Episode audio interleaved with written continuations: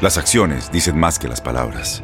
Abre el Pro Access Tailgate disponible de la nueva Ford F-150. Sí, una puerta oscilatoria de fácil acceso para convertir su cama en tu nuevo taller. Conecta tus herramientas al Pro Power Onboard disponible. Ya sea que necesites soldar o cortar madera, con la F-150 puedes. Fuerza así de inteligente solo puede ser F-150. Construida con orgullo Ford. Pro Access Tailgate disponible en la primavera de 2024. El fútbol americano de la NFL tiene su espacio en Tu DN Radio, Tu Zona Roja. El podcast donde analizamos, platicamos, debatimos todo lo que rodea al deporte de los emparrillados. ¿Qué tal? Bienvenidos a otro episodio más del podcast de Tu Zona Roja para platicar del fútbol americano de la NFL en tu DN Radio. Estamos a un par de semanas del inicio de la temporada 2021 de la NFL. Ya se han ido tres semanas de pretemporada. Un par de semanas nos separan de ese juego entre los Bucaneros de Tampa Bay y los Vaqueros de Dallas.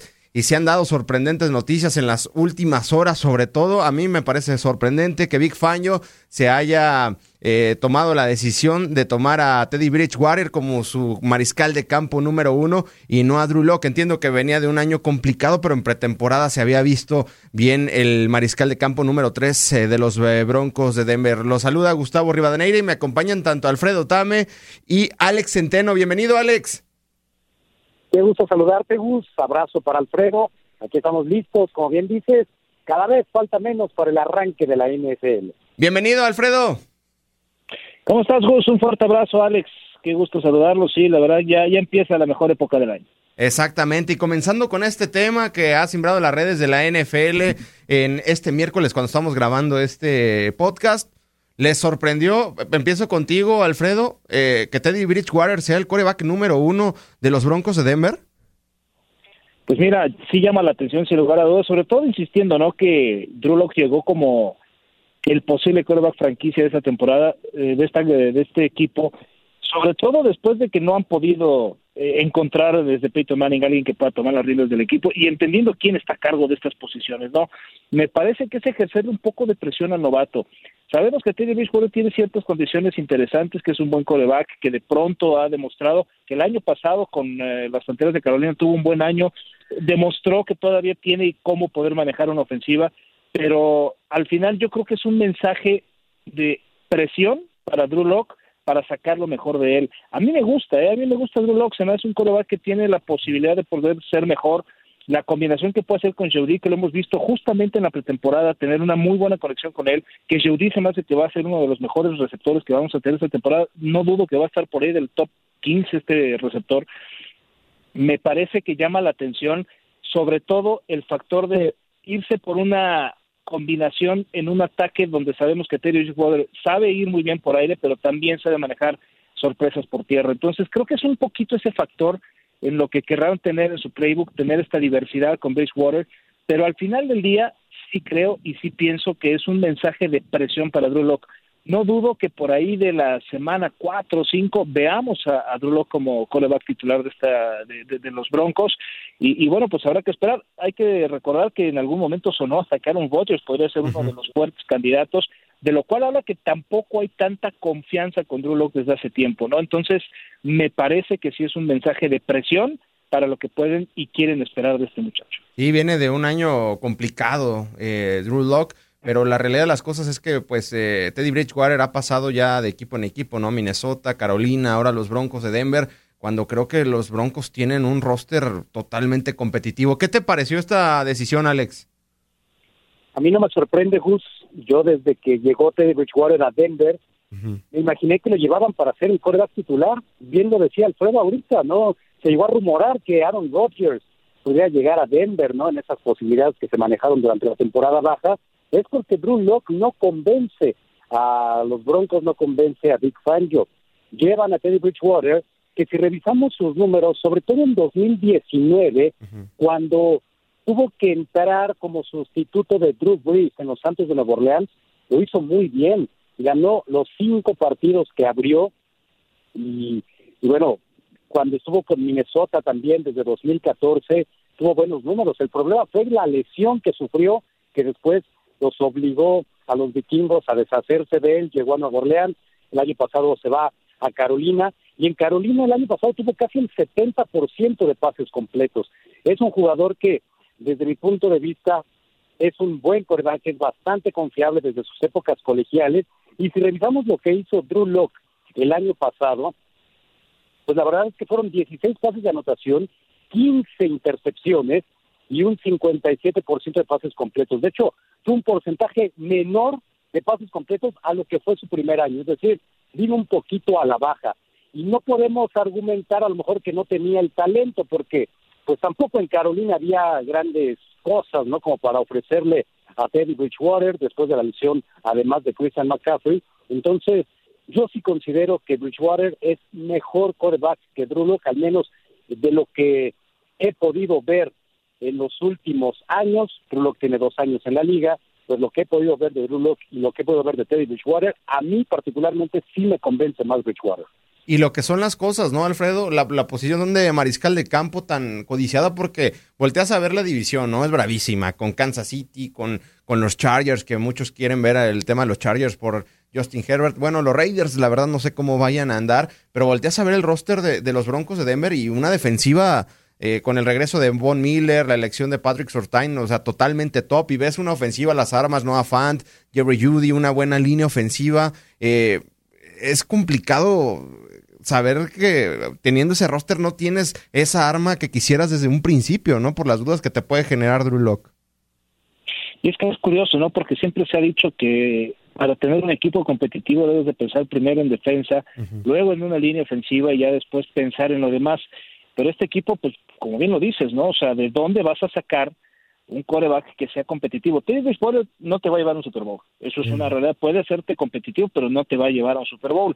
Y, creo que también donde han, batallado mucho ha sido en el tándem de corredores, que si bien encontraron de pronto una buena combinación eh, con Freeman, lo que llegó a aportar Gordon, Melvin Gordon, eh, al final me parece que han tenido variaciones importantes en el tema de, los running backs, donde llega Steve Scott de third, que sabemos que va a sumar también este muchacho, pero defensivamente sí es un equipo competitivo, ofensivamente todavía es joven, tiene ciertas dudas, ciertas, no afando mencionabas, demostró tener un buen año como a la cerrada el pasado, hay que ver cómo responde ahora, pero al final del día hay que entender que es una división, tomándola como la que mencionas, que va a estar compitiendo directamente contra Chargers.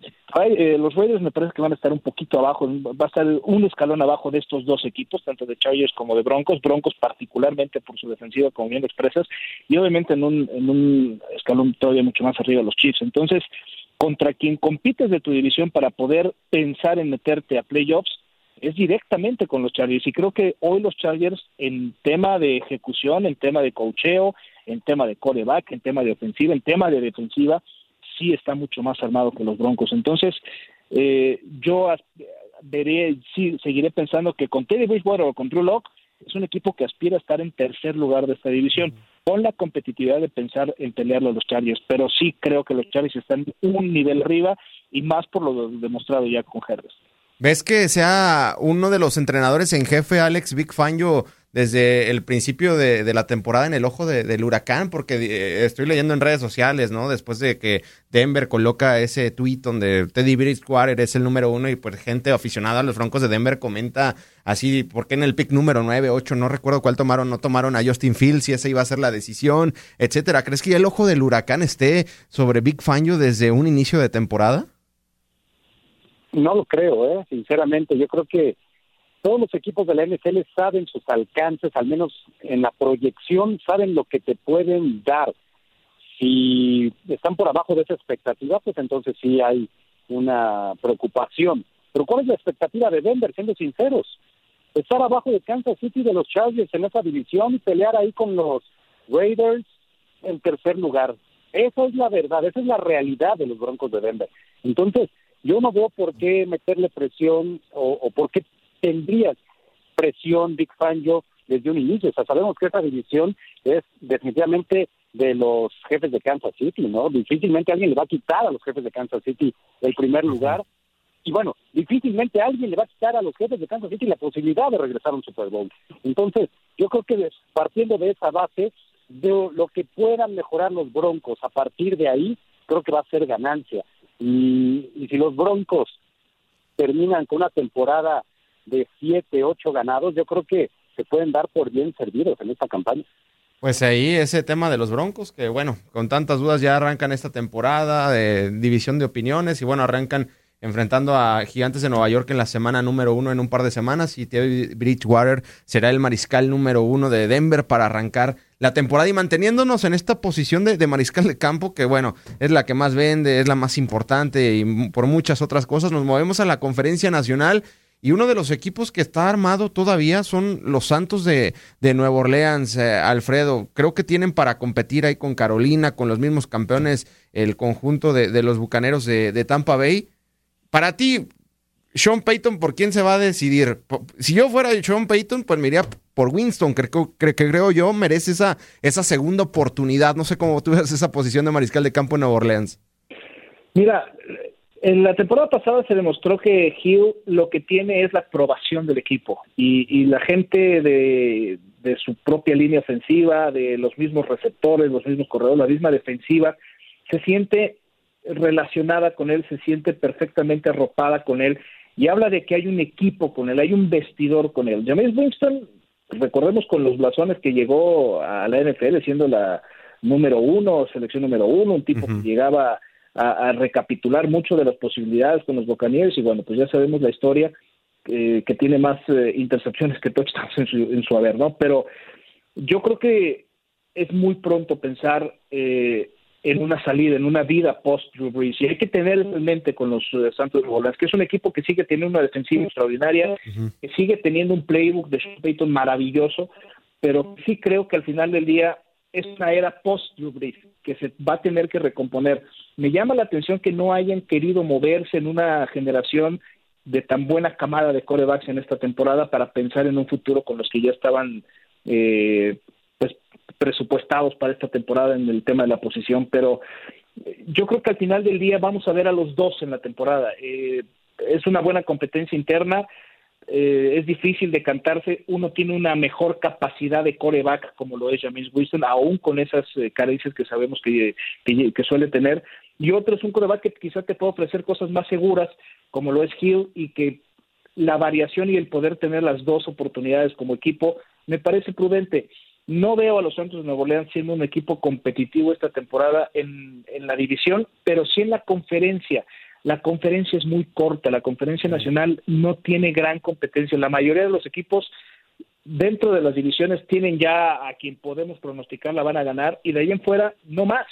Entonces sí me parece que Nuevo Orleans va a estar peleando por uno de esos puestos como comodines Dentro de la división sí lo veo arriba de los Falcons, sí lo veo arriba de Carolina, aunque Carolina la temporada pasada dejó un mensaje que viene creciendo y que se están haciendo bien las cosas y que a través de una buena defensiva y con McCaffrey sano puede dar mucha batalla. Entonces, creo que sí Santos de Nuevo Orleans va a ser difícil el, que compita en la en la eh, eh, en la división, pero sí puede competir en la conferencia. Entonces, creo que ese es el objetivo.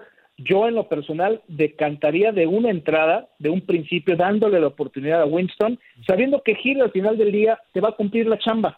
Entonces, creo que sería la movida correcta por parte de los Santos. Y además, por lo que le terminaron pagando el año pasado a Tyson Hill, y en el caso de Carolina, pues eh, Sam Darnold creo que puede dar un estirón esta temporada y es una gran oportunidad para, para el ex mariscal de campo de los Jets. ¿Tú por quién te decidirías, Alex? ¿Por Winston o Tyson Hill? Yo me iría con James Winston, definitivamente.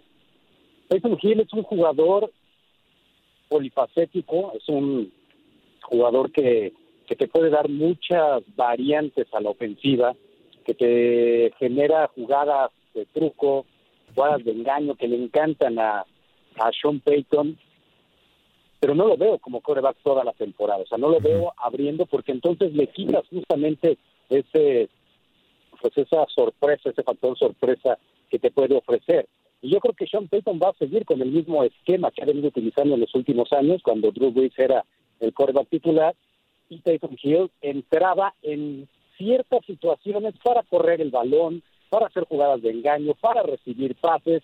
Yo creo que ese es esa es la labor que va a seguir ejecutando Tyson Hill en esa ofensiva. Y Winston va a ser el hombre que asuma de inicio la responsabilidad como titular. Ahora, si Winston de repente empieza a tener problemas como lo tuvo en su último año con Tampa Bay, donde sí lanzó muchos pases de anotación, era uno de los jugadores que más yardas acumuló, tuvo una temporada de más de 5 mil yardas en su última campaña con, con los Bucaneros. El problema son las intercepciones.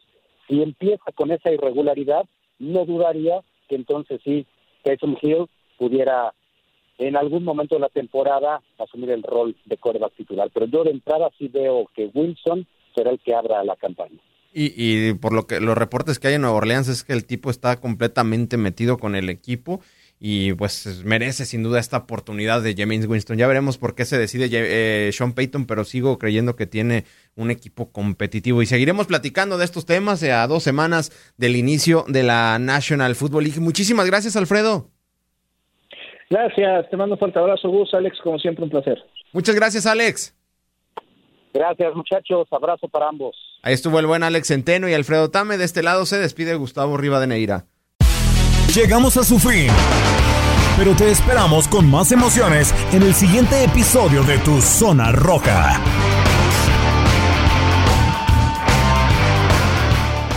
Boost Mobile tiene una gran oferta para que aproveches tu reembolso de impuestos al máximo y te mantengas conectado. Al cambiarte a Boost, recibe un 50% de descuento en tu primer mes de datos ilimitados. O, con un plan ilimitado de 40 dólares, llévate un Samsung Galaxy A15 5G por $39.99. Obtén los mejores teléfonos en las redes 5G más grandes del país. Con Boost Mobile, cambiarse es fácil. Solo visita boostmobile.com. Boost Mobile, sin miedo al éxito. Para clientes nuevos y solamente en línea, requiere AroPay. 50% de descuento en el primer mes requiere un plan de 25 dólares al mes. Aplican otras restricciones. Visita Boost Mobile para detalles.